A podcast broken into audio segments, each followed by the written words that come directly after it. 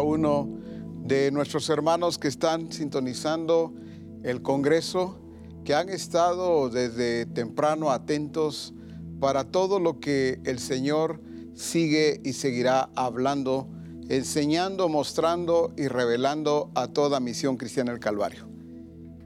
La verdad es que estamos en la recta final de nuestro Congreso.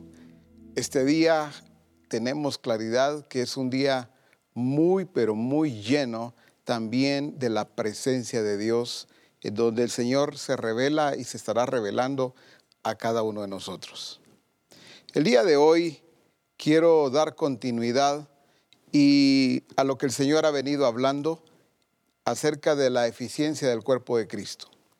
Pero quiero hoy trabajar con, con el Espíritu Santo, juntamente con Él y por supuesto con todo el cuerpo de Cristo, en este caso hablando de Misión Cristiana al Calvario, no que solo Misión Cristiana al Calvario sea el cuerpo de Cristo, pero por supuesto que tenemos que tener claridad en lo que Él está hablando e identidad a cada uno de nosotros.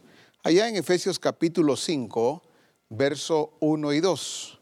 Efesios 5, 1 y 2. La, la fuerza está, y lo que quiero eh, lo que quiero introducirme está en el verso 2, pero vamos a leer del verso 1 para agarrar bien la, y entender la relación que trae. Sed pues imitadores de Dios como hijos amados, pero dice, y andad en amor como también Cristo nos amó y se entregó a sí mismo por nosotros, ofrenda y sacrificio a Dios en olor Muy bien, dice, sed pues imitadores de Dios como hijos amados, pero luego, y andad en amor. Quiero compartir con ustedes el andar del el cuerpo de Cristo. El cuerpo, por supuesto, es un cuerpo que se desplaza, es un cuerpo que avanza, que anda, que camina no es un cuerpo inerte. Sin embargo, no se trata solamente de andar, porque cualquiera puede andar, a menos que esté lisiado. Pero dice y andad en amor. Quiere decir que el andar tiene que ver con diseño también ya está establecido cómo el cuerpo de Cristo debe andar. Pero cuando dice andad en amor, dice como también Cristo nos amó. Ahora, ese andar en amor, no estamos hablando de un sentimiento o de un sentimentalismo sino que estamos hablando claramente de aquello que el Señor ha estado hablando y revelando a toda la misión para que lo ejecute, para que lo ponga por obra.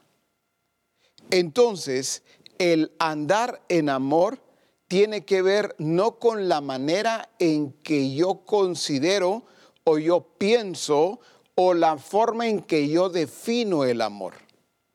Por eso dice claramente aquí, y andad en amor como también Cristo nos amó, así como Él nos amó. Pareciera que hoy cada uno decide la forma o la manera en que quiere amar, la forma, la manera en que debe amar.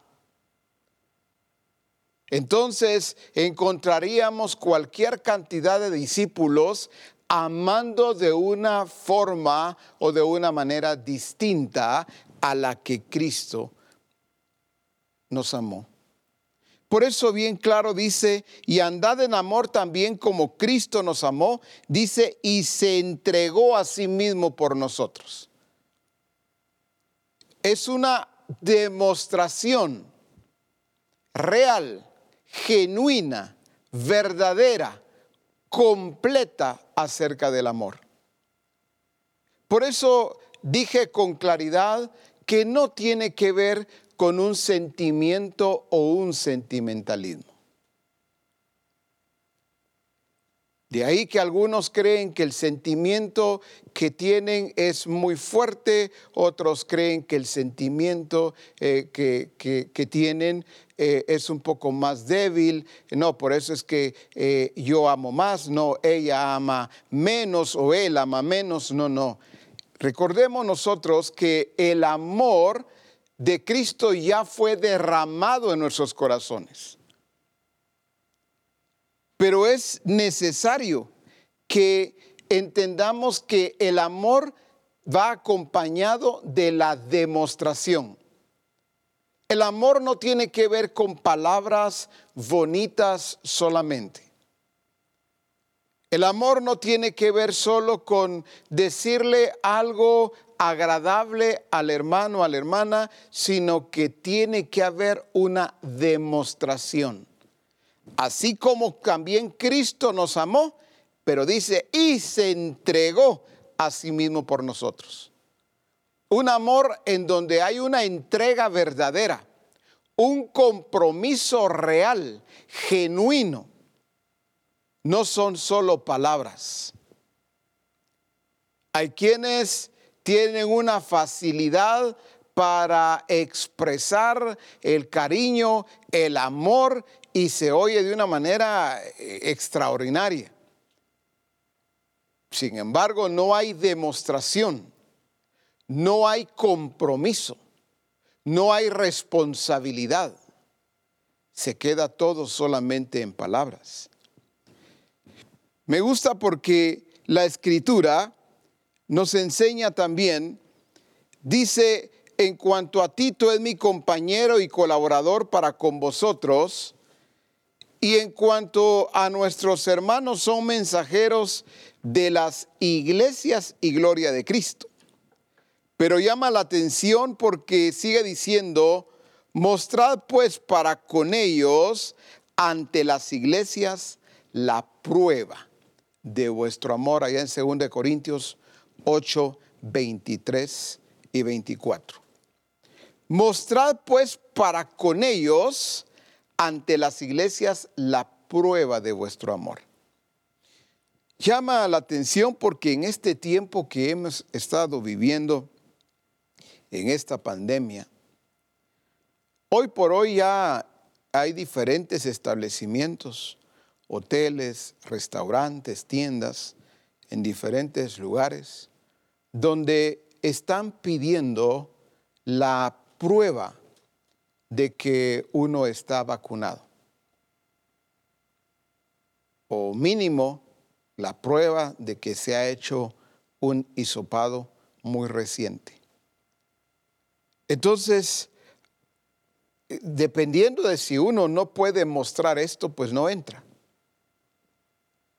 Allí acabo de, tener eh, eh, experiencia en relación a esto donde en varios lugares me pedían a mí, en un viaje que acabo de realizar, me pedían la prueba. Pues por supuesto andaba eh, mi carnet de haberme vacunado y entonces solo mostraba mi carnet, lo leían detenidamente y entonces me decían puede pasar. Pero pude ver cómo a diferentes personas les decían, decían, no, no tengo, no lo traje, decían, no, no puede entrar. Porque tenía que haber una demostración, una prueba. Me gusta porque dice, mostrad pues para con ellos ante las iglesias la prueba de vuestro amor. Y cuando dice la prueba de vuestro amor, es que el amor de Cristo no solamente ha sido probado en cada uno de nosotros, sino que el amor de Cristo sigue siendo perfeccionado también entre nosotros. Para que entendamos que como cuerpo se trata de andar en amor. Me gusta lo que dice allá en Juan 17, 23, en adelante, cuando el Señor está hablando acerca de los discípulos, dice, yo en ellos y tú en mí para que sean perfectos en unidad, para que el mundo conozca que tú me enviaste y que los has amado a ellos como también a mí me has amado. ¿Qué interés el del Señor Jesús de que el mundo conociera cómo nos ama nuestro Padre? Por eso dice que el mundo conozca que tú me enviaste. Pero no solo que tú me enviaste, dice, y que los has amado a ellos como también a mí me has amado. Dentro del plan y el propósito del Señor está establecido que el mundo debe ver, debe conocer cómo nos ama nuestro Padre. Dice al final del verso 24, porque me has amado desde antes de la fundación del mundo. Verso 26 dice, el verso 25, Padre justo, el mundo no te ha conocido, pero yo te he conocido y estos han conocido que tú me enviaste. Verso 26, y les he dado a conocer tu nombre y lo daré a conocer aún para que el amor con que me has amado esté en ellos y yo en ellos no solo que el mundo vea, no solo que el mundo conozca cómo tú los amas, así como me has amado, sino también dice claramente porque el amor con que me has amado esté en ellos. Habla de que ese amor permanezca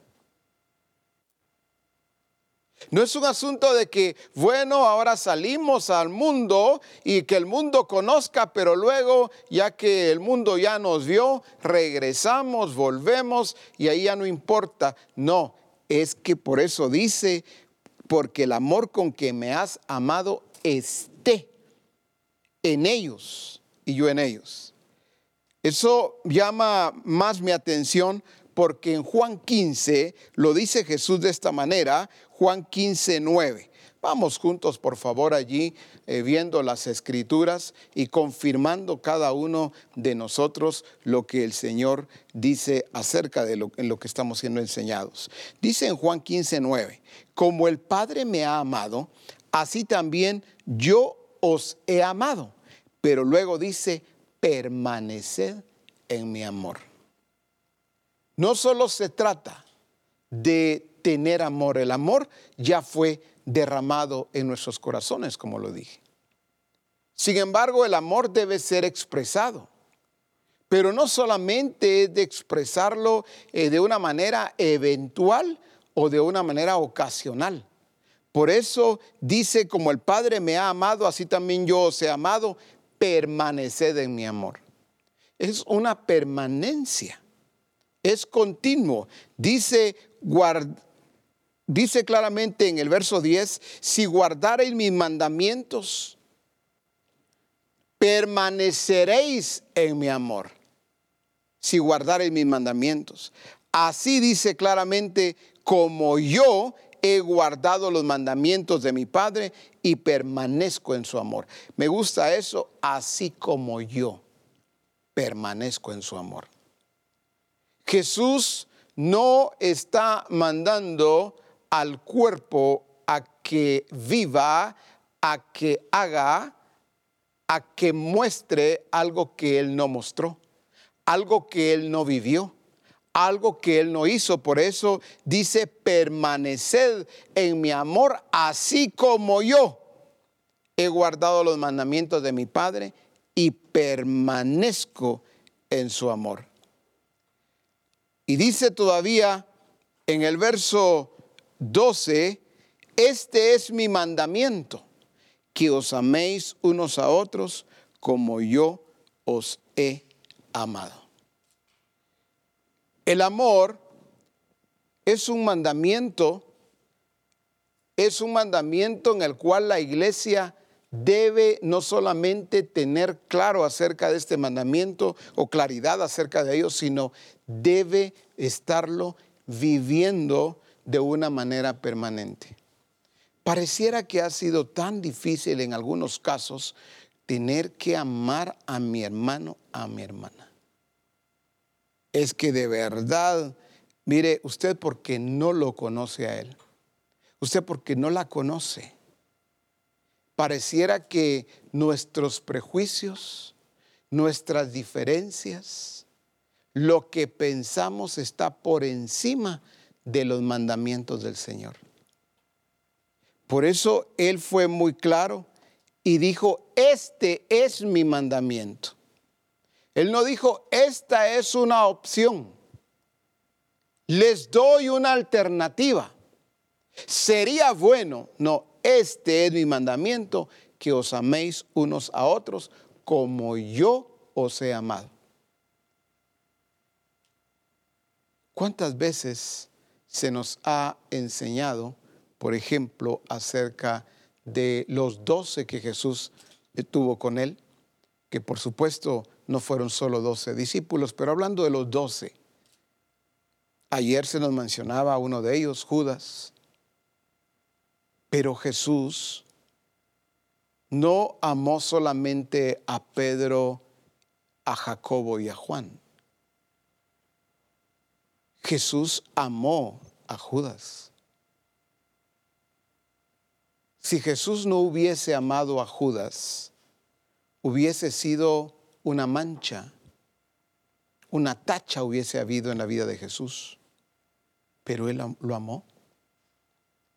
Por eso hace mucho tiempo recuerdo que el Señor nos habló a través de nuestro apóstol y nos enseñó acerca de amar a nuestros hermanos, pero también amar aún a nuestros enemigos.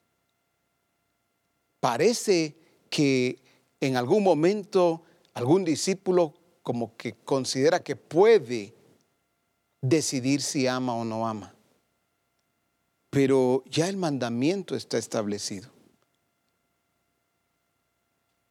Judas, Jesús lo amó. Jesús le permitió estar cerca. Nosotros no se lo hubiésemos permitido. Y no solo no se lo hubiésemos permitido, sino que hubiésemos puesto a los demás desde un principio en contra de Judas. Nosotros le hubiésemos advertido a Pedro, a Jacobo, a Juan, a cualquiera de los otros, tened cuidado, porque este va a traicionar. Este no, no ustedes no saben quién es él. Ahí van a ver. Este es un traidor.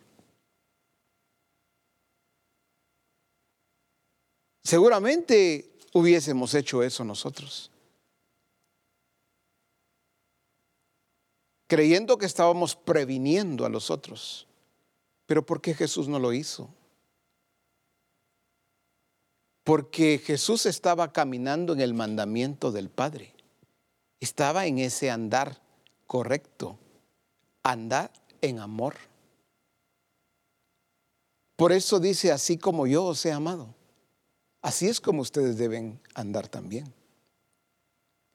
Y es que a veces no hemos entendido cuando se dan esas circunstancias en donde alguien nos provoca o alguien hace algo que no corresponde. Y entonces en ese momento queremos que suceda algo delante de nuestros ojos. Que el Señor acabe con él o con ella. Por eso aquellos dos cuando llegaron allá con Jesús, aquellos dos que eran parte de los doce, le dijeron, no, no nos recibieron. ¿Quieres que mandemos que descienda fuego del cielo y los consuma? Jesús les dijo, ustedes no saben de qué espíritu son. Porque ellos no habían aprendido, no estaban aprendiendo a andar en amor.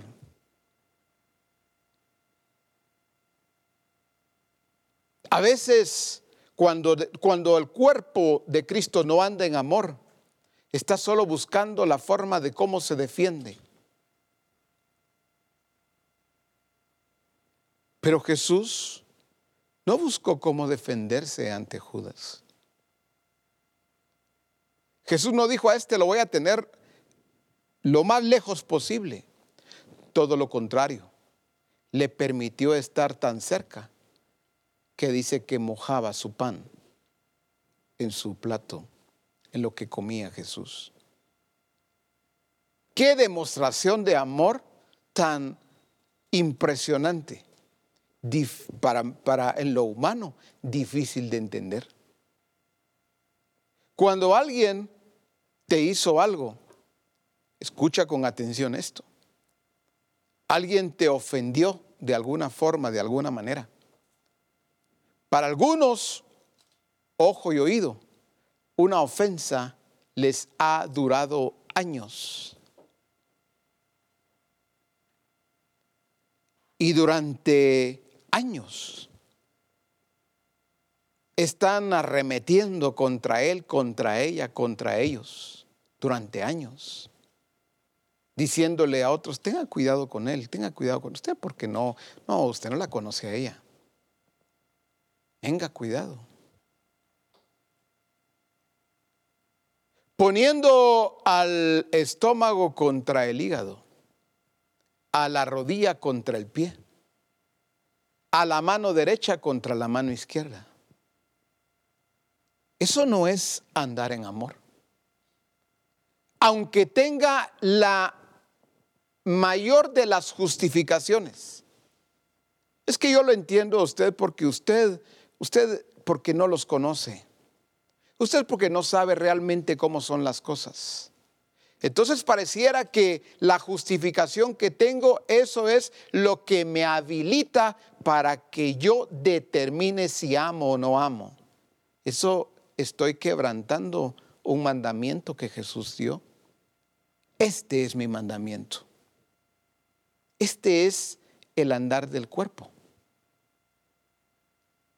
¿Hasta cuándo voy a estar presentando defensa ¿Por qué no me relaciono? ¿Por qué no le hablo? ¿Por qué lo tengo a ella, lo tengo a él así tan lejos? No quiero saber nada. Como quisiera que el Señor hiciera algo con él o con ella, se lo llevara lejos y mejor si se lo lleva de una vez.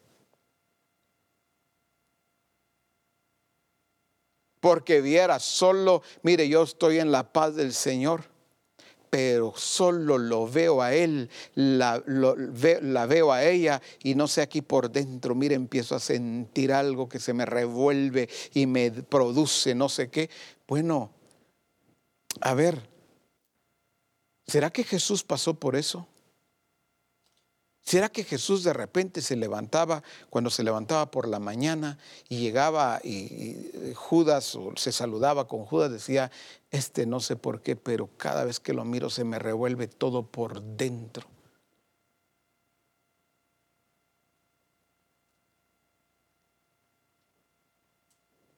¿Cómo quisiera, Padre, que ya lo quitaras de mi vista? Yo sé que tengo que cumplir tu plan. Pero tenerlo dentro de los doce, qué duro, qué difícil.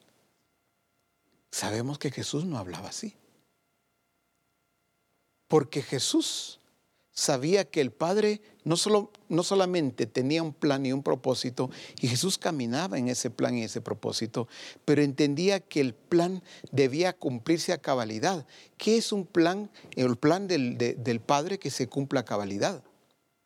Es no solamente que, bueno, esto él ya lo decidió, así es, tiene que suceder, no me queda de otra, aunque yo pues eh, esté pasando por algo muy duro, muy difícil, aunque yo no lo acepte a él o a ella, le esté rechazando, pero al final solo espero que pase rápido este proceso. No, eso no es hacerlo a cabalidad. Porque Él siempre una y otra vez te va a decir, no importa si eres un siervo o una sierva del Señor, un asistente pastoral o discipulador, a veces pareciera como que la posición, como que también en algunos pareciera que creen que los disculpa o les permite hacer y no hacer. Ah, no, pues como yo soy el profeta, como yo soy el pastor, el apóstol, como yo soy el asistente, el discipulador, como yo estoy cerca del ministerio X, pareciera que eso me habilita para que no ejecute ciertas cosas que el Señor ha revelado. Pues la verdad es que es todo lo contrario. Cada uno de nosotros tenemos mayor responsabilidad.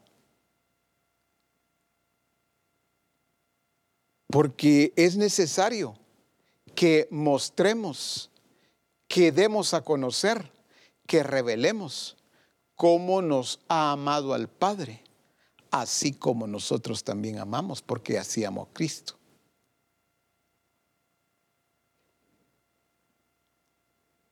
Quiero tocar tres aspectos, tres de lo que produce el amor. No que solo tres existan, pero tres aspectos vitales. Y allá en 1 Corintios capítulo 8 y verso 1, habla acerca de los ídolos, pero el final es nuestro énfasis. Dice 1 Corintios 13, 1, en cuanto a lo sacrificado a los ídolos, sabemos que todos, dice, tenemos conocimiento. Pero veamos este final. El conocimiento envanece, pero el amor edifica. Misión Cristiana del Calvario. No podemos llenarnos de conocimiento sin revelar quién es Dios. Dios es amor. Es que debe ser revelado, debe ser mostrado, dado a conocer la forma, la manera en que Cristo nos amó. Así es como nosotros amamos. ¿Qué produce el amor? el amor edifica. Ah, con razón. Allá en Primera de Corintios capítulo 13, podemos ir juntos, por favor. Primera de Corintios capítulo 13. Allí se nos habla muy claro acerca del amor, pero es necesario que nosotros pongamos cuidado y atención en aquello que parece que ya sabemos, en aquello que parece que ya entendimos pero si ya lo sabemos, si ya lo entendimos, ¿por qué no se ha convertido en un estilo de vida?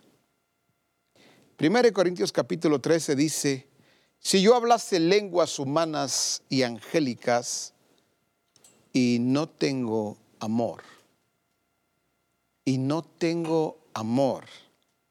Verso 2, si tuviese profecía y entendiese todos los misterios y toda ciencia, y si tuviese toda la fe de tal manera que trasladase los montes, y no tengo amor.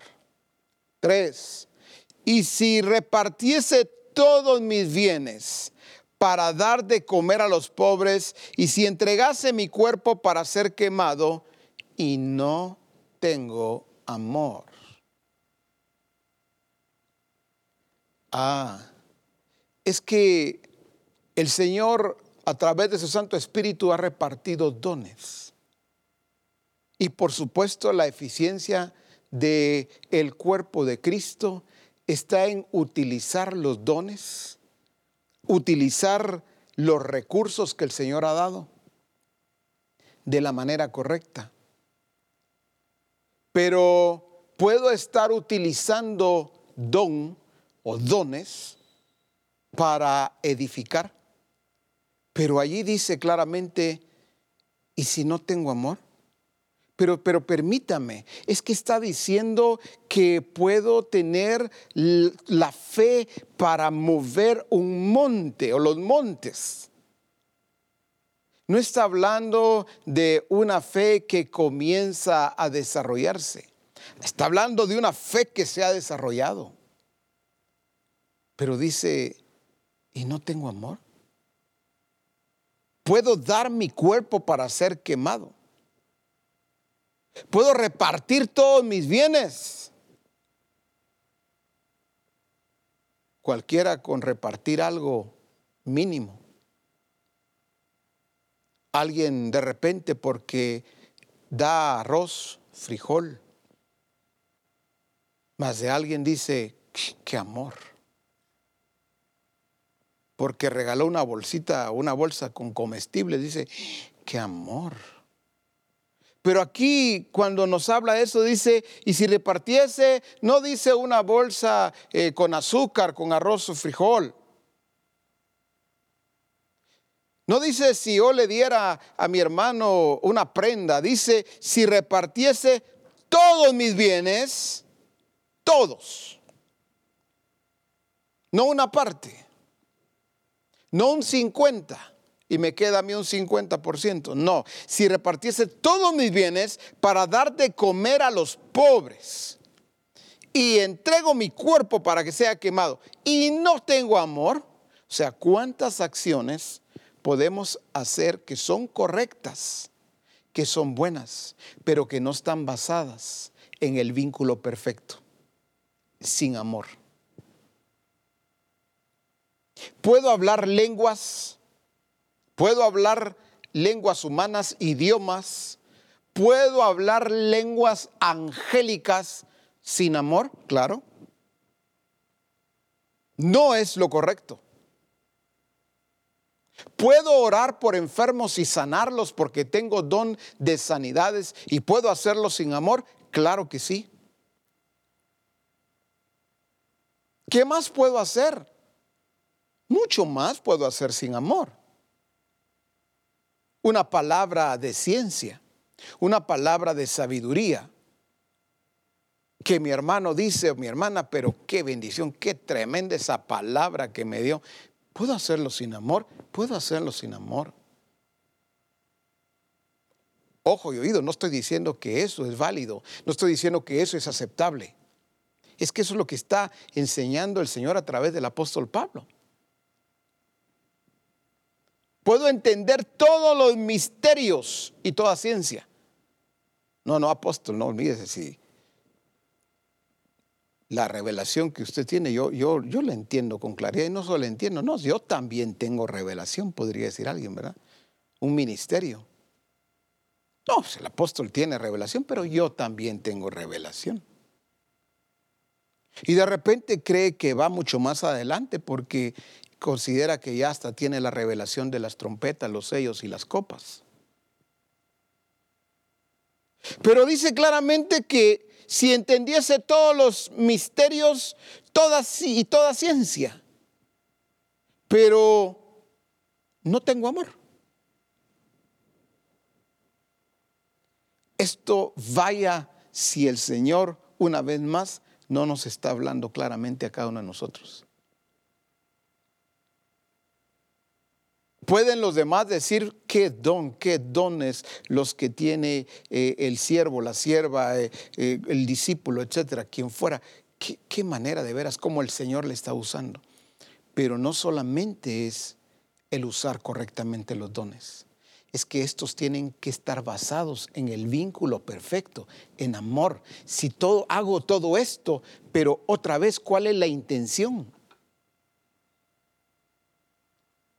Encontramos nosotros en el sistema cuántas iglesias, ministerios con intenciones equivocadas, que a través de un don o a través de varios dones se han dado a conocer, hoy son figuras públicas. Eso es lo que son figuras públicas. El don los llevó a darse a conocer. De tal manera que hoy es más importante el ministerio tal, porque el Señor le usa a través de esos dones.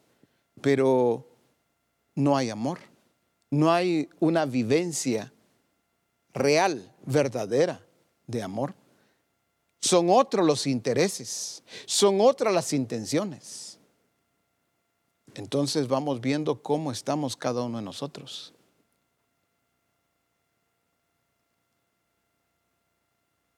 Si lo que más resaltan de nosotros es ese don o esos dones, de la forma en que lo estamos usando y que por supuesto que debemos de usarlos bien, porque en eso consiste la eficiencia del cuerpo de Cristo. Pero si solo están resaltando eso y no una vida verdaderamente llena de amor, en donde se expresa el amor de Dios, el amor de Cristo, entonces nada soy, de nada me sirve. ¿Por qué? Porque el amor edifica. No solo se edifica a través de los dones. Vínculo perfecto es el amor. No nos atrevamos a trabajar sin amor. ¿Podemos estar discipulando sin amor? Claro que sí. Podemos estar discipulando basados en un programa. Pero viendo a los discípulos de una manera incorrecta. Ay, yo no sé que, que el Señor me dé paciencia, porque esa hermana, ay Dios con esa hermana. El otro hermano, mire, cinco tengo, pero esos cinco me han quitado la vida ya por varios años. Yo como quisiera que me cambiaran el grupo. Ya sea que, no sé, yo creo que ahí le faltó la guía del Espíritu a mi pastor. Que los quite a ellos y que me dé otros, o que me cambie a mí para otro lugar. Porque viera cómo son de difícil trabajar con ellos. Yo les hablo, les enseño, pero no, no, no, no quieren nada. ¿Cuántas veces hemos tenido pensamientos o intenciones equivocadas en relación a los discípulos? Porque a veces no ejecutan, no que eso está bien, por supuesto que no, pero no ejecutan, no aplican ah, como quisiera que el Señor, Señor, mejor llévatelos. Ya mucho. Y no hemos entendido que el Señor dice, mira, es que el problema no está en ellos. ¿Cómo así, Señor? Claro que sí, si yo mismo me doy cuenta que no quieren, no hacen, no ejecutan. Y el Señor dice, espérate, es que lo que pasa es que yo he permitido todo eso para perfeccionarte en amor, a ti. Para llevarte a que andes en amor. Pero parece que no me has comprendido. ¿Sabes por qué? Porque cada semana te escucho hablando mal de los discípulos. En tu mesa, en tu vehículo, en tu cama, en tu trabajo, cuando te reúnes con otro hermano o hermana que consideras que es afín a ti. Allí te desbordas hablando mal de aquel discípulo, eh, murmurando acerca de aquellos discípulos que para ti no hay forma de que sean transformados. Entonces es necesario revisar esa intención. Es necesario revisar cómo estoy en el cuerpo de Cristo, si verdaderamente tengo claro el vínculo perfecto. Entonces, ¿qué produce el amor? Edificación, el amor edifica. Ah, no es que la palabra, por supuesto, la palabra de Cristo more abundantemente en vuestros corazones, dice el apóstol Pablo. Pero aún esto no puede ser sin amor.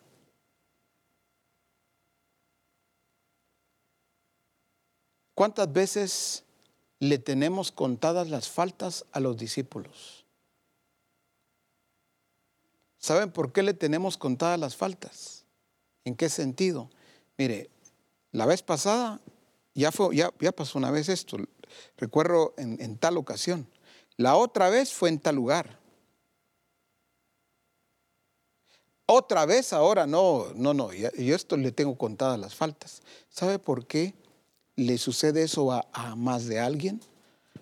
porque no está caminando en amor, porque la palabra dice, que el amor cubrirá multitud de faltas.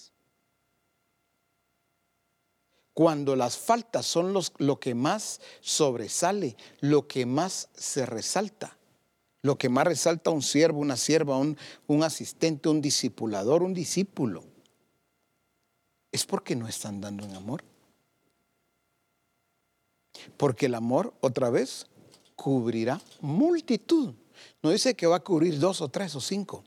No dice que va a cubrir 50 faltas. Es multitud de faltas las que cubre el amor.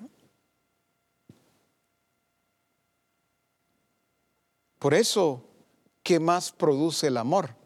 Por supuesto, vamos juntos a Colosenses capítulo 3. Colosenses 3, acompáñenme. Verso 12.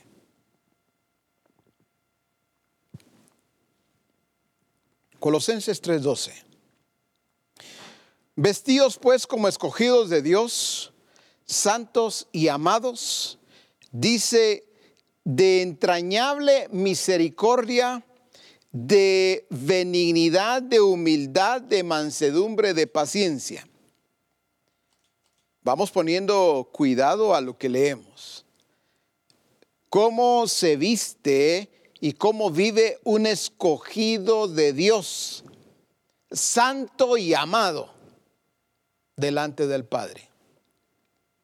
Ah, bueno, de entrañable misericordia, de benignidad, de humildad, de mansedumbre, de paciencia. Dice en el verso 13, soportándonos, soportándoos unos a otros. Ay, eso como es de duro. No, no, no, no, yo sí no lo soporto. No, a ella yo no sé qué tiene, pero no la puedo soportar. Hay quienes dicen es que es su sangre. Es que no sé, tiene una sangre que cae, cae muy pesada, muy pesado.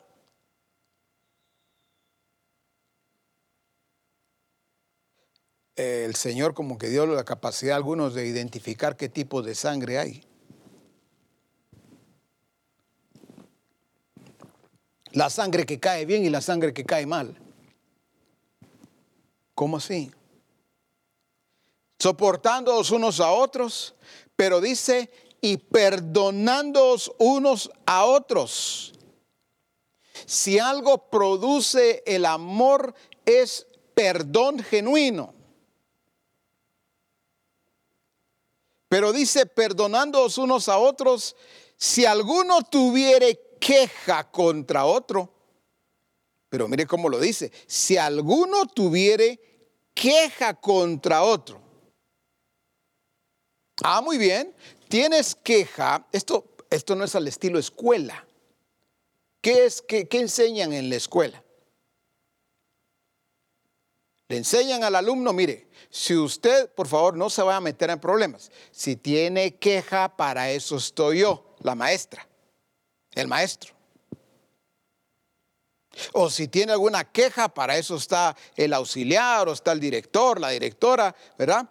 Le enseñan al alumno a quejarse. Entonces aquí, esto no es al estilo escuela. Dice, si alguno tuviere queja contra otro, no dice, vaya con el apóstol.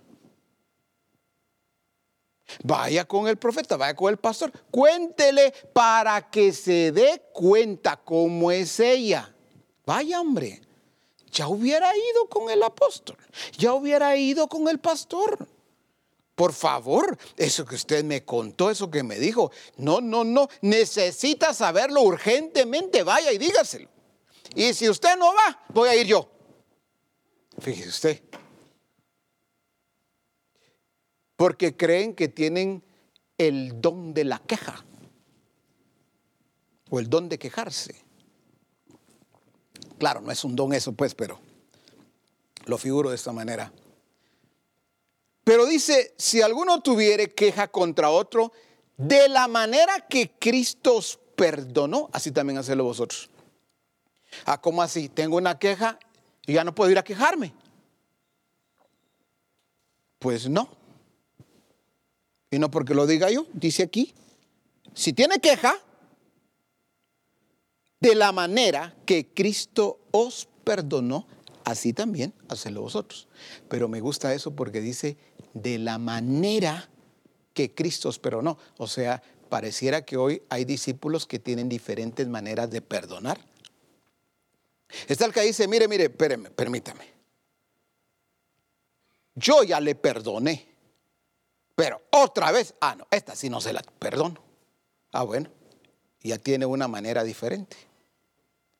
Otro discípulo puede ser que diga, mire, la verdad es que yo, a, mí me ha costado perdonarle eso hasta el día de hoy. Le voy a ser sincero. Yo como soy muy sincero, fíjese. Parece que lo que vale ahí es la sinceridad, aunque no esté perdonando. Yo, ¿para qué le voy a mentir? Yo, no miento usted. la verdad, yo no, no le perdono todavía. Tiene otra manera. Otro viene y dice, mire, yo sí le perdoné, pero no lo quiero cerca, pero de mí para nada. No, no, no, no, no, no, no. Entonces adoptó otra manera. O sea que parece que hay un montón de maneras de perdonar hoy. Otro viene y dice, mire, yo perdono pero no olvido. Entonces, volvamos a la escritura. Dice, si alguno tuviese o tuviere queja contra otro, de la manera que Cristo os perdonó, de la manera. A ver, ¿de qué manera Cristo entonces perdona? ¿Cómo es que Cristo te, no solo te perdonó a ti, a mí, nos, nos ha perdonado? A ver, Cristo dice, te voy a perdonar, pero eso sí, yo no olvido. A ver, a ver, Cristo, en esa manera de perdonar, Cristo dice, bueno, ya van cinco. Te voy a perdonar, esta es la sexta, pero te la llevo contadas. ¿Así perdona Cristo? O Cristo dice, bueno, ¿sabes qué? Te voy a perdonar, pero te voy a pedir un favor. Ya no te me acerques, no te quiero cerca. ¿Qué nos está removiendo? ¿Qué está quitando? ¿Qué está arrancando el Señor de su cuerpo en esta mañana? ¿Y qué está estableciendo? El amor genuino. El andar del cuerpo debe estar basado en este amor. Este amor que verdaderamente edifica. Este amor que produce perdón. Pero de la manera en que Cristo os perdonó. Y por eso dice en el verso 14, y sobre todas estas cosas, vestidos de amor, que es el vínculo, dice, perfecto. Me gusta en la versión Message, siempre donde estamos, de Colosenses 3, 2, 12, perdón. Dice, entonces, elegido por Dios para esta nueva vida de amor. Me gustó mucho cómo lo define ahí. Esta vida de amor. Es que la vida del cuerpo es una vida de amor. Ya lo dije, no es de un sentimentalismo o, de, de palabras bonitas solamente, no, es una verdadera demostración de amor. Dice Vístete con el guardarropa que Dios escogió para ti. Compasión, bondad, humildad, fuerza, eh, disciplina. Eh, sé ecuánime, contento, dice con el segundo lugar, pero pongamos atención a esto. Rápido para perdonar una ofensa. Perdona tan rápido y completamente como el maestro te perdonó. Qué tremendo eso. ¿Cómo se vive la vida de cuerpo entonces entendiendo el amor, el andar en amor? Nunca dijo el Señor, como yo estoy en ti y tú estás en mí, nadie te va a ofender. Nunca dijo eso. Como tú andas en la senda del justo, como tú siempre me estás agradando, yo me voy a encargar de que nadie, absolutamente nadie, te provoque algún descontento, alguna molestia. Nunca dijo tal cosa. ¿Por qué dice rápido para perdonar una ofensa? Pedro, y no solo él, pero Pedro era uno de los que en ese punto, en ese aspecto, no era muy fácil para él. Porque dice, aún hasta siete veces debo perdonar. Entonces cuando el Señor le dice, no, no, no, Pedro, hasta siete, quizá Pedro decía, qué alivio. Pues no había terminado de hablar el Señor y seguramente estaba pensando, no, no, hasta siete, no, Pedro, hasta setenta veces, siete. ¿Qué le estaba diciendo? Estilo de vida. Es que debes perdonar siempre. Eres de los que, ¿por qué dijo hasta siete? Porque las llevas bien contadas. Eso no es andar en amor, Pedro.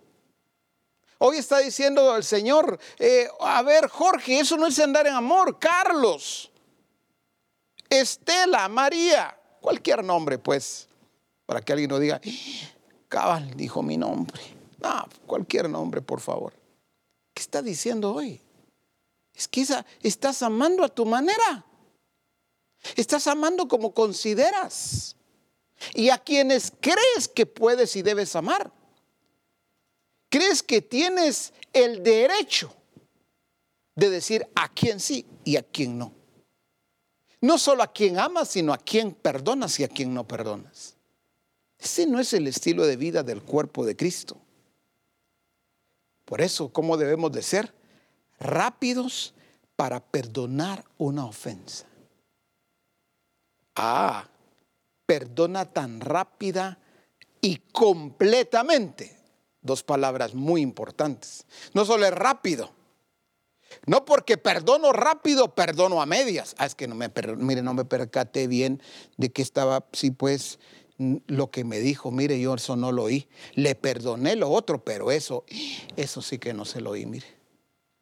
No, es perdonar rápida, pero también completamente, como el maestro dice, te perdonó. Así como el Señor nos ha perdonado. ¿Cómo perdona el Señor? Rápido y completamente. ¿Qué quiere decir eso? Que Él no guarda absolutamente nada. A ver, por favor, hermano y hermana, ¿por qué entonces más de alguien se ha empecinado en guardar algo? Si perdonas siete, ocho cosas, pero guardas una o dos, dice, esta sí que no.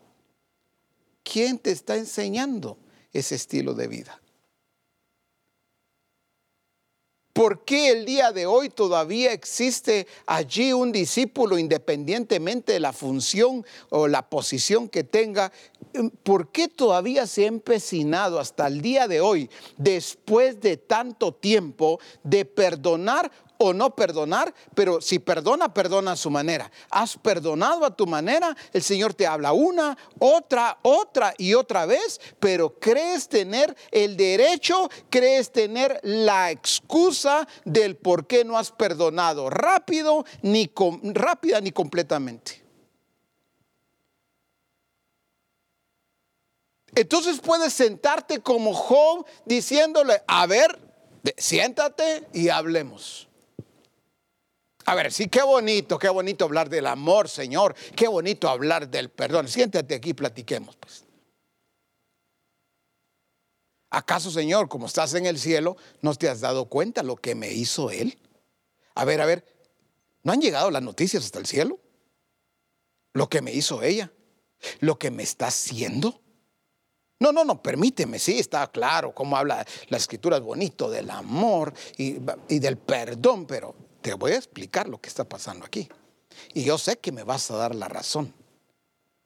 ¿Quién, dijo que Él está para dar la razón a nuestras excusas, nuestras justificaciones, a nuestros resentimientos? Aquella ofensa es real, es genuina. Y dice el Señor, sí, yo lo dije. Estás en el mundo, no eres del mundo, pero estás en el mundo. Mientras estés en el mundo, van a haber muchas ofensas. Van a buscar la forma de dañarte. Son innumerables las veces que han hablado mal de ti, que te han envidiado, que creen que pueden discutir tus decisiones.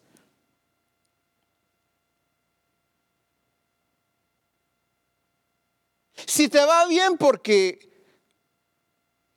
eres un preferido de Dios. Es que yo no sé, es por el lugar a donde, donde Él lo pusieron, donde ellos los pusieron, ¿no? A nosotros nos tocó la parte más dura. Que parece que Dios como que no es ecuánime. A mí me llamó a una aldea, pero claro, a Él mire una ciudad. ¿Y sabe qué? Ahí hay dinero aquí donde nosotros estamos, en esta, en esta colonia, en este barrio. No, aquí es bien difícil. A él le ha ido bien, a ellos les ha ido bien, por el lugar donde los puso el Señor. ¿Cómo así? Están los que creen que, que Dios tiene eh, preferidos o consentidos y están los que se sienten consentidos, creen que yo soy un consentido de Dios. No. ¿Cuántas veces que hemos creído que Dios, es que Dios no me trata igual como lo trata Él? Mire a Él, mire a ellos cómo los ha bendecido. Tengo años trabajando duro en este lugar. Y mire, no logro ni siquiera comprar mi carrito. Estoy con un carrito viejo. Eso es vivir al estilo hijo mayor. Fíjese que el hijo mayor, en la parábola de los del, mayor y el menor, él siempre estuvo con el padre en casa. Pero si algo revela Cristo en esta parábola es que éste siempre estuvo en la casa, pero él nunca amó. nunca tuvo una vida genuina de amor. ¿Por qué le dice, por qué le refuta al padre esa decisión? Pero cuando le habla de el menor, no le dice, este mi hermano, le dice, este tu hijo. La aplicación es, este no vivía como cuerpo, pues.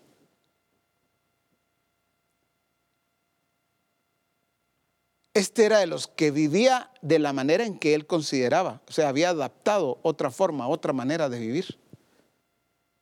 Y si usted lo ve en lo humano,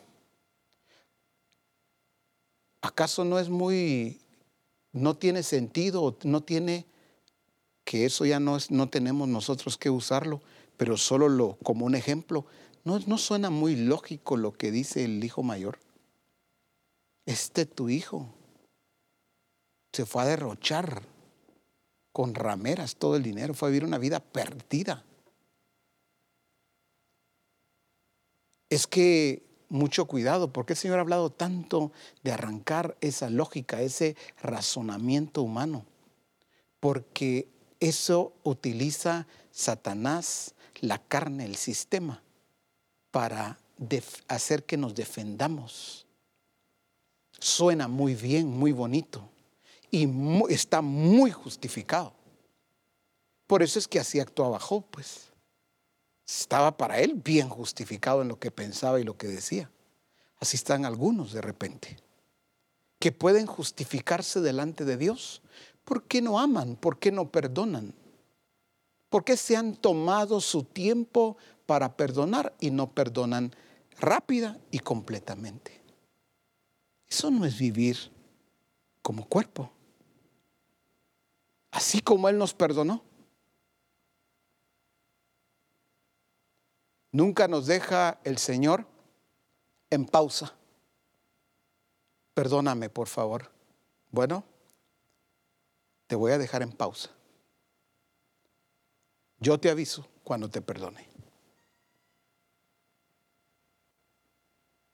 Cuando me convenza tu perdón, entonces te voy a ahorita todavía no. Vamos a dejar pasar un tiempo. A ver si, si, si tu perdón este es genuino. Vamos a ver, vamos a esperar. ¿Por qué te has dado ese derecho? Ah, no, es que mire, ya me pasó.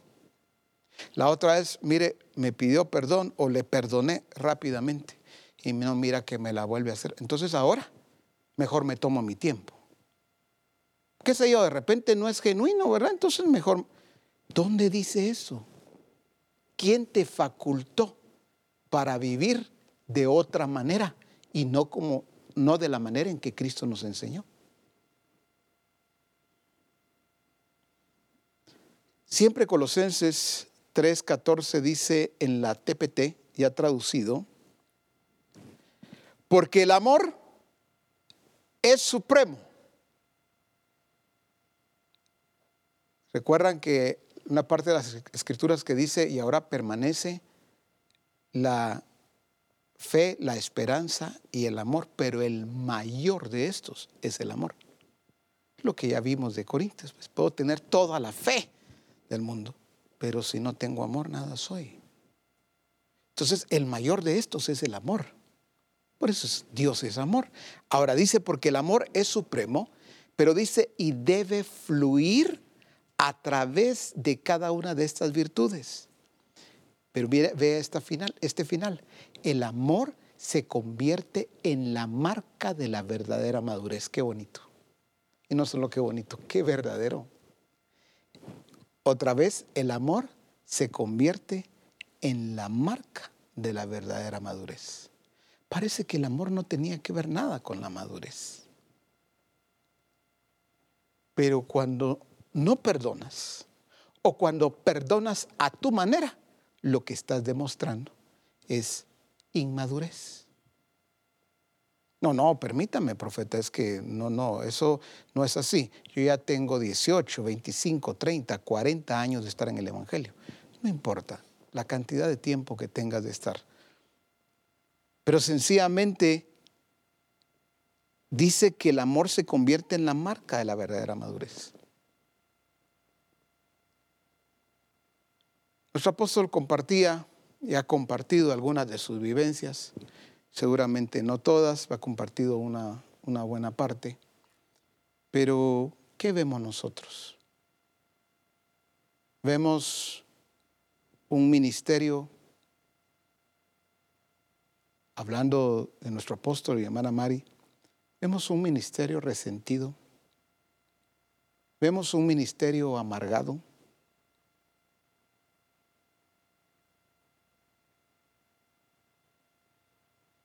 Vemos un ministerio que a diestra y siniestra se andan, andan viendo cómo se defienden. No vemos eso.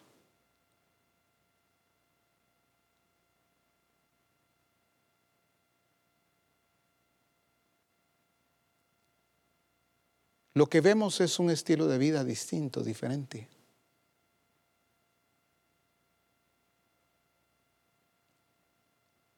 Yo, al menos yo, y creo que ese es el testimonio de todo aquel que tiene eh, el Espíritu del Señor y tiene claridad de lo que digo.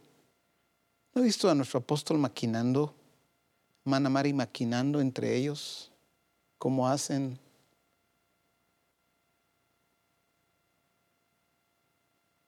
Para destruir. Para mandar un misil a no sé dónde.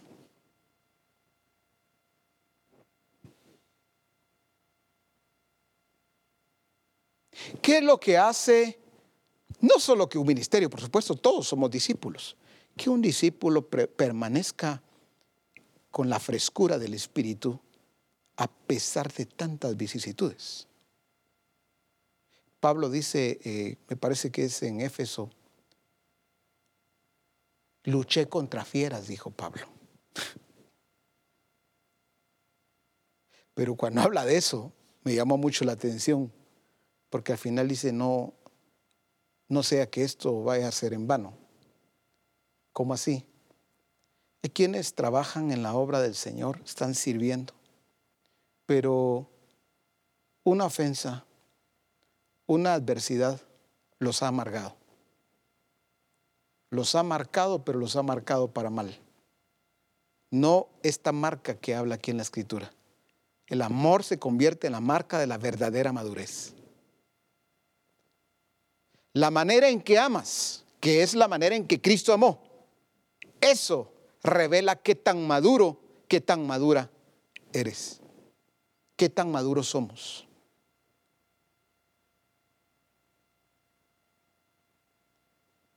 Están los provocadores y están los que se dejan provocar en el cuerpo de Cristo no debe existir esto.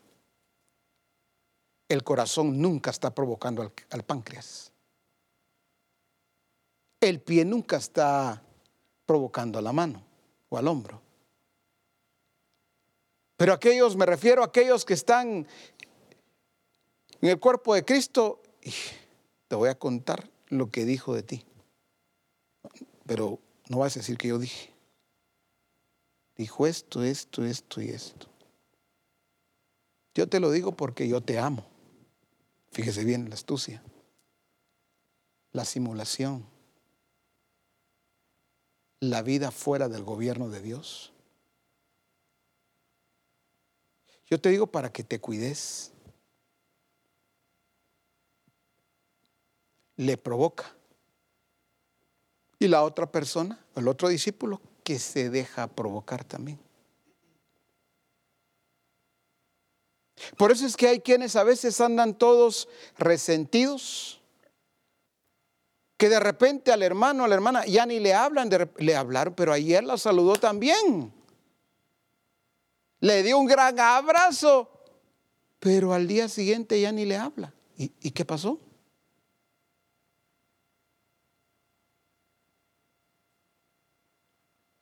es que alguien se encargó de manipular, alguien se encargó de sembrar cizaña, alguien se encargó de hablar mal, alguien se encargó de desacreditar.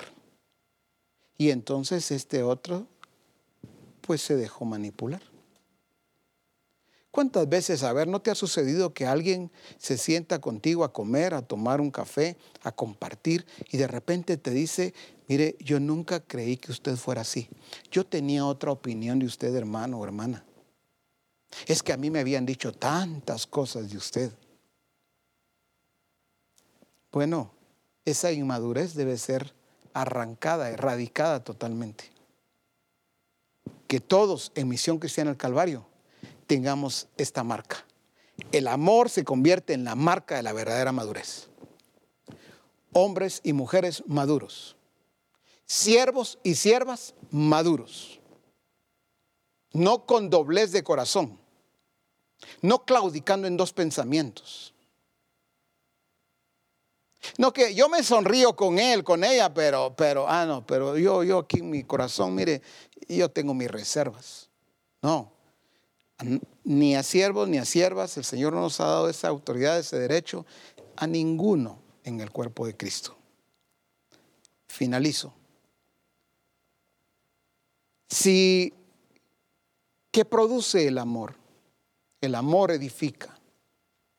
El amor produce el perdón genuino, verdadero. Esa es la forma en que tenemos que estar cuando habla de, vestirnos. Esto es algo que no puede faltar. Todo el tiempo, todos los días, listos, prestos para perdonar, rápidos.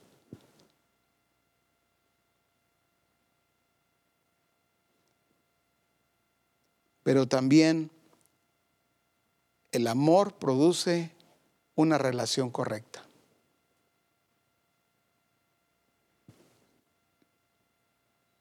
Cuando dice allá en 1 Corintios 14, 26 el apóstol Pablo, ¿Qué hay pues, hermanos, cuando reunís cada uno de vosotros?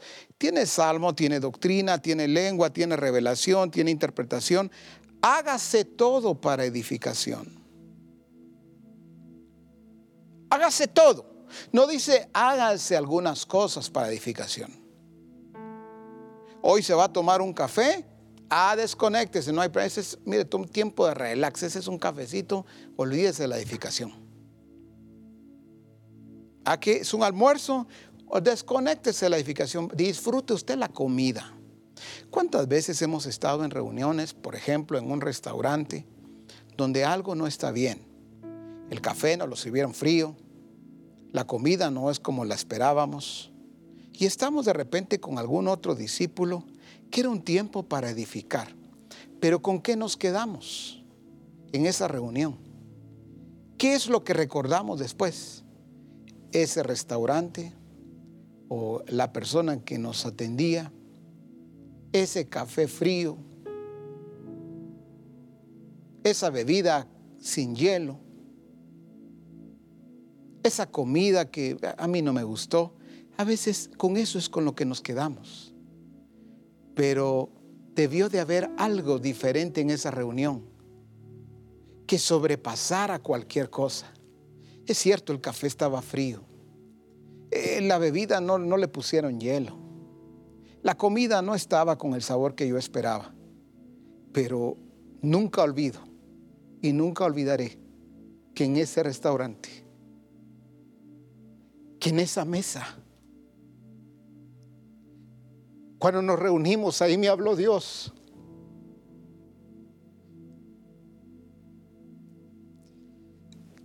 Sí,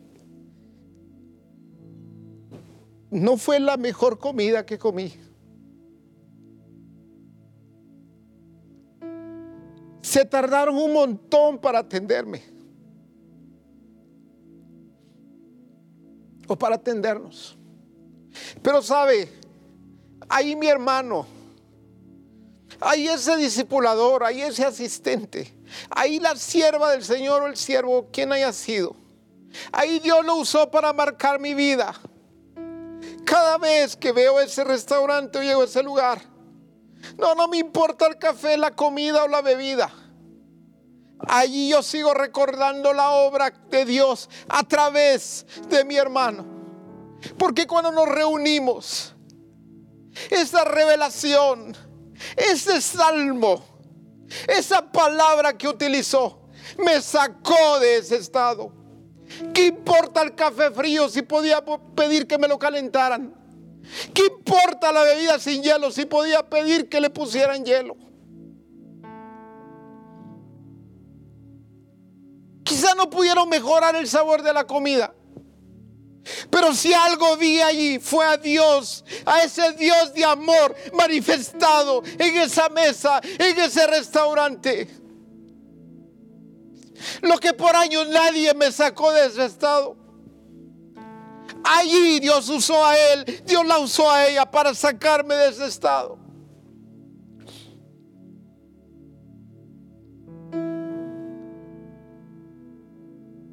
El Señor me hablaba y me decía, ¿sabes qué significa mi plenitud en el cuerpo? Yo le dije, sí, que todo tu cuerpo, todo el cuerpo está lleno de ti. Y me dijo, pero ¿sabes lo que realmente significa? Y le dije, que está lleno de ti. Y me dijo, te lo voy a explicar de esta manera.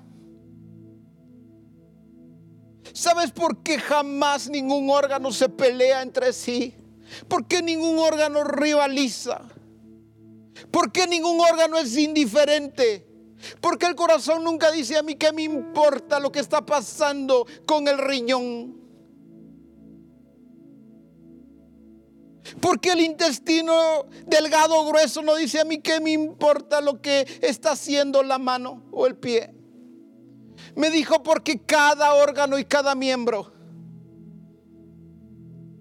Ahí está mi amor. Cuando yo digo eh, estar en amor, Mi plenitud quiere decir que el hígado, el páncreas, los riñones, los intestinos, pero también las manos, los pies, las piernas, los hombros están llenos de mi amor, llenos. Ahí está corriendo todo mi amor. Por eso es que se duelen. Cuando una parte pequeña, cuando dice mi palabra, una parte muy pequeña se duele, todo el cuerpo se duele. ¿Qué pasa cuando te duele el estómago? Inmediatamente tenemos esta acción de con nuestro brazo y nuestra mano, me está doliendo el estómago. Cuando nos golpeamos, una de nuestras manos está allí sobando, tratando de, de alguna manera de que el dolor pase en la rodilla, en el pie.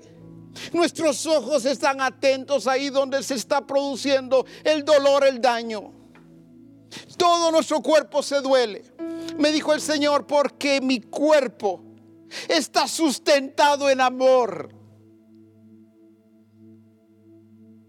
¿Acaso tú crees que el corazón no ama al estómago? ¿Acaso tú crees que los miembros no hay amor allí entre ellos? Por eso se duelen.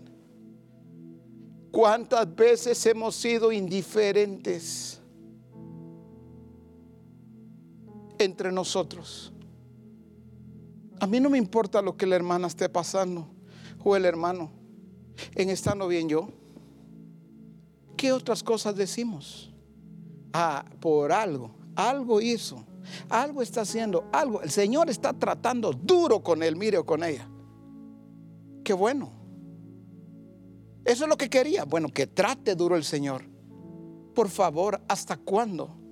habrá un comportamiento de órganos o de miembros en el cuerpo de Cristo totalmente opuestos a lo que verdaderamente el Señor enseñó y estableció. Quiero finalizar con esta vivencia que a mí me marcó y solo para llevar y ayudar a todos cómo puede ser marcada la vida de alguien.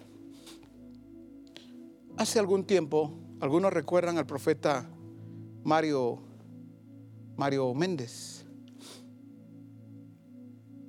Un día fuimos con el profeta Ronnie, no fue solo una vez, pero en esa ocasión fuimos a comer con él. Estábamos en un restaurante.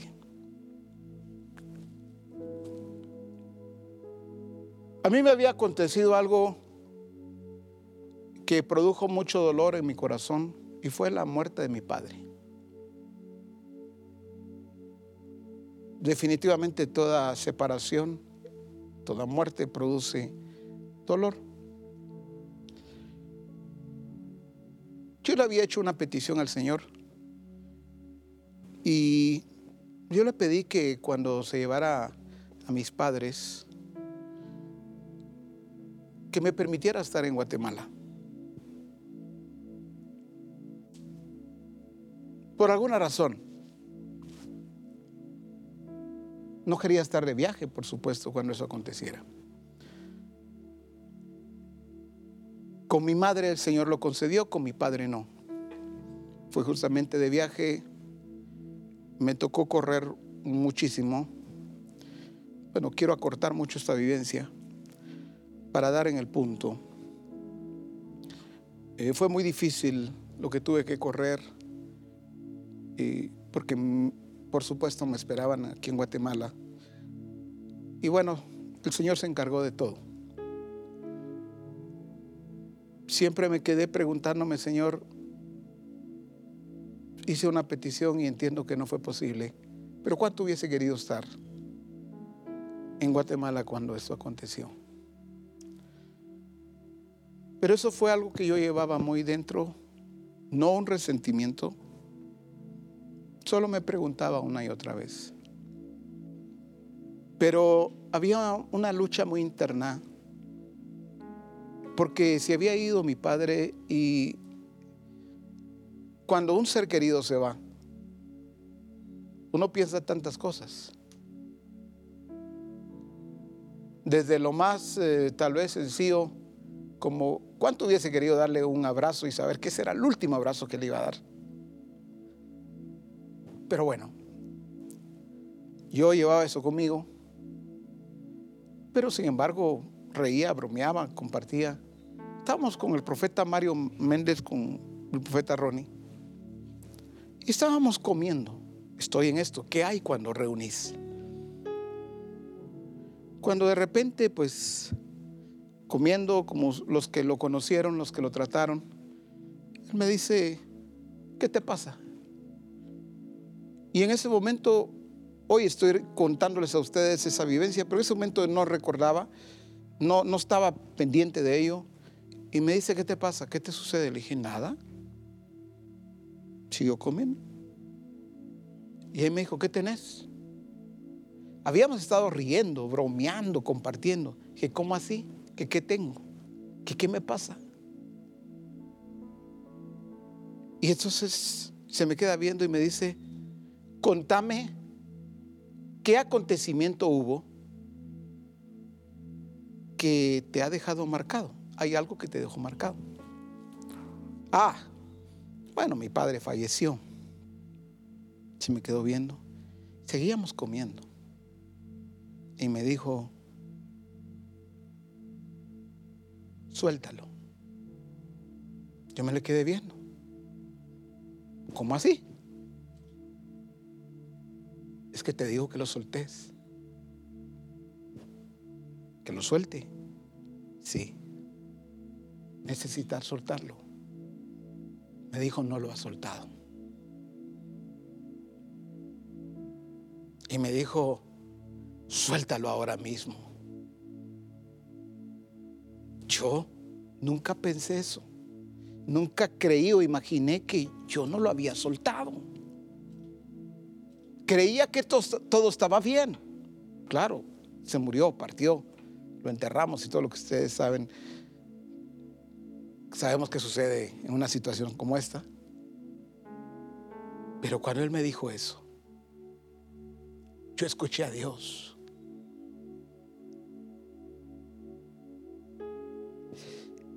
Y en ese instante, en esa mesa, con los platos de comida y la bebida allí, en ese lugar, hice lo que me estaba mandando. Porque no me lo estaba mandando el profeta Mario Méndez, aunque el Señor lo estaba usando a él. ¿Cuál es la enseñanza? ¿Qué hay cuando reunís? Parece que todavía lo sabemos y lo repetimos, pero en la vida práctica parece que falta que suceda lo que realmente dice allí. ¿Cuántas veces nos hemos reunido para comer, para tomar algo? Sí es cierto, una relación bonita donde bromeamos, compartimos tantas cosas, reímos, pero no marcamos la vida de los discípulos. No lo sacamos de un estado. Pareciera que para sacarlo de un estado hay que pasar mucho tiempo. Quiero decirte hoy que allí mientras te tomas una limonada, un café, mientras te comes una galleta, mientras tomas tu comida, tu cena, tu desayuno, mientras cuando nos reunimos, ¿qué hay? ¿Qué hay cuando nos reunimos? Esto lo produce el verdadero amor. Un interés por tu hermano, por tu hermana. Un interés mutuo. ¿Qué hay? ¿Qué es lo que el Señor quiere hacer aquí? No es que seamos místicos, no religiosos, sino la vida natural del cuerpo de Cristo, porque el Señor está presente, porque Él está en cada uno de sus órganos y sus miembros, y Él se quiere dar a conocer. ¿Cuánto tiempo hemos perdido? Sí, tomando, comiendo algo, compartiendo, riendo, sí, pero ha faltado algo más importante en esa relación, en esa comunión. Ha faltado la expresión verdadera de amor, en donde allí mientras te tomabas esa naranjada o mientras te comías ese pan, Dios te usó a ti para marcar la vida de ese discípulo, para sacarle de ese estado, o Dios usó a alguien más para marcarte a ti y sacarte de ese estado. Iglesia, misión cristiana al Calvario. Es tiempo que entendamos la vida del Espíritu espíritu, la vida del cuerpo de Cristo. Esta no puede estar ausente de amor. El amor es vital, el amor genuino, el amor verdadero, pero no ese amor que solo nos, nos damos un abrazo, no solo ese amor de nos saludamos contentos y alegres de vernos, ese amor que aparte de eso, ese amor en donde también bromeamos y reímos, pero aparte de ello, Dios está tan interesado en que nosotros podamos estar atentos a lo que sucede en ese órgano, en ese miembro. Y el Señor dice, en esta tarde, en esta mañana, en esta noche, en este restaurante, en este lugar, este tiempo, yo lo aparté, lo escogí, porque te voy a usar a ti para sacar del estado a ese discípulo, a quien a quien tú has oído que muchos han dicho, no es por demás, ella no quiere nada, él no quiere nada, no quiere nada con el Señor y quizá eso sea cierto, pero mientras te tomabas ese refresco, Dios te usó para llevarlo al compromiso verdadero, allí tomándote algo, cuando por años todos dijeron, él pues, por gusto perder el tiempo con él o con ella, Allí el Señor dijo, hoy te voy a demostrar que no en un momento, en una comida, en un momento en donde yo lo he preparado todo, lo que muchos dijeron que no era posible, hoy lo hago posible. He escogido para ser ese instrumento en donde mi gloria se ve, se hace notoria. Eso es más que dar un abrazo, eso es más que estrechar la mano, eso es más que decirle que alegre verte, me gozo de tenerte aquí en esta hora. ¿Cuánto deseaba que nos tomáramos este café? Sí, todo eso es bueno. Pero este es el estilo de vida, de cuerpo, que necesitamos estar teniendo hoy en este tiempo. En esta vida de cuerpo. Otra vez derribo en el nombre de Jesús toda religiosidad porque no estoy hablando de religiosidad. En esa vida natural. No estoy hablando de misticismo, eso lo arrancamos en el nombre de Jesús. Estar atentos para cumplir nuestra función. pero aquí no estamos en el templo, pero aquí no estamos en el grupo. ¿Qué importa? Cuando digo que importa no es que menosprecie el templo del grupo. Es todo lo contrario, rompo ese patrón en el nombre de Jesús.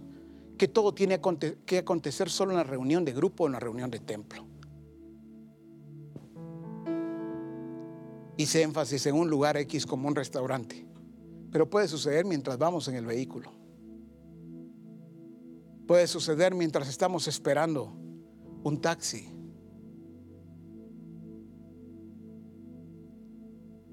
Puede suceder en el trabajo, mientras estoy en la oficina, en el taller o en el negocio, ahí en el mostrador, donde fuera. Claro, puede suceder.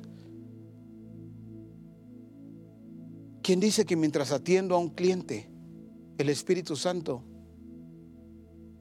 no se revele para traerle al gobierno de Dios, aquel cliente, o al jefe, o al compañero o compañera de trabajo? que hay cuando nos reunís, todos los días nos reunimos en el trabajo, todos los días nos reunimos con los empleados en el negocio. ¿Qué hay cuando reunís? Parece que todo es solo cierto lugar, cierta hora, con los hermanos, claro, eso también. Pero Él quiere manifestarse en todo tiempo y en todo lugar. No tiene límites. Por eso está rompiendo esos patrones. Nos está llevando a vivir una vida verdadera en amor. Andad en amor. Gracias, Padre. Gracias por la forma, por la manera en que nos hablas, nos enseñas y por lo que estás produciendo en cada uno de nosotros. Porque tu amor edifica. Porque tu amor produce el perdón genuino, verdadero. Si algo tú quieres, es un cuerpo sano, no un cuerpo enfermo, no un cuerpo resentido, no un cuerpo todo herido y todo lastimado. Por eso tu amor produce perdón, ese perdón inmediato y completo. Pero también produce una relación correcta. Esa relación, está claro, correcta, comienza contigo, pero también esa relación con nuestros hermanos, en donde nos preocupamos unos por otros. En donde hay algo que tú quieres revelar, mostrar, para edificar, para plantar, para, también para sacar de estados equivocados e incorrectos. Gracias. Gracias porque ¿A ti te ha placido revelarte a Misión Cristiana al Calvario?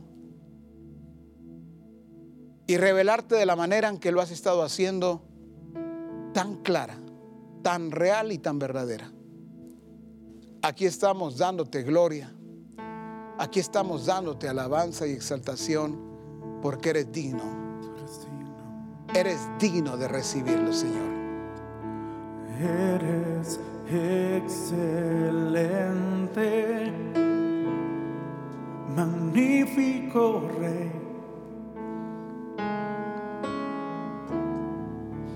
Cada detalle tuyo, intachable es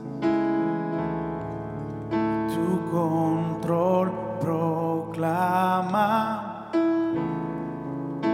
majestad. Tu amor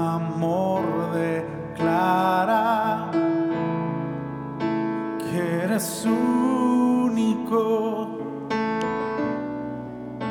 Testificas que uno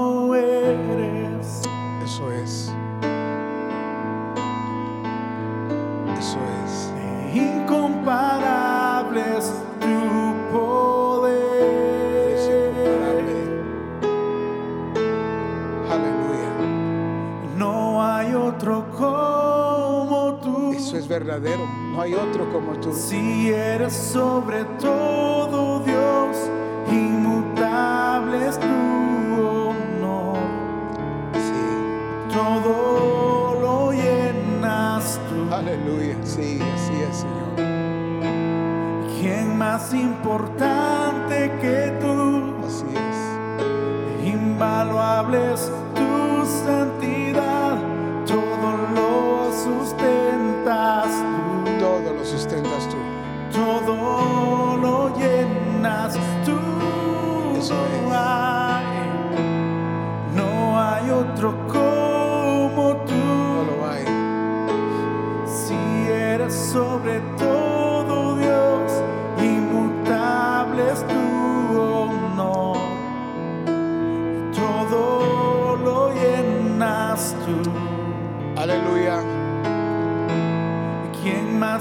importante que tú?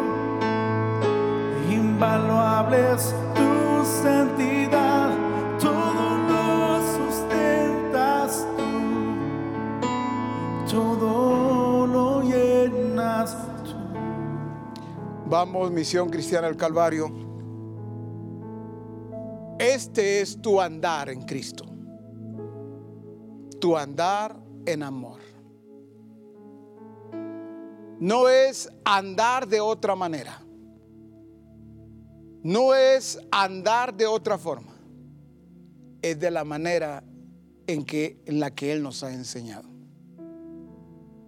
Vamos adelante quitando todo lo que deba quitarse, así como el Señor lo está haciendo ya ahora mismo. Pero no olvidemos que cada uno de nuestros hermanos son importantes en el cuerpo de Cristo. Pero no para be- beneficiarnos solo a nosotros como pastores o el ministerio que fuera, o para beneficiar el templo, las reuniones, los servicios. son para beneficio del cuerpo de Cristo. Bendiciones para cada uno de ustedes. Vamos ahora mismo a tomar este tiempo de coffee break y pronto volvemos para continuar expresando a Cristo en este Congreso. Un abrazo, bendiciones.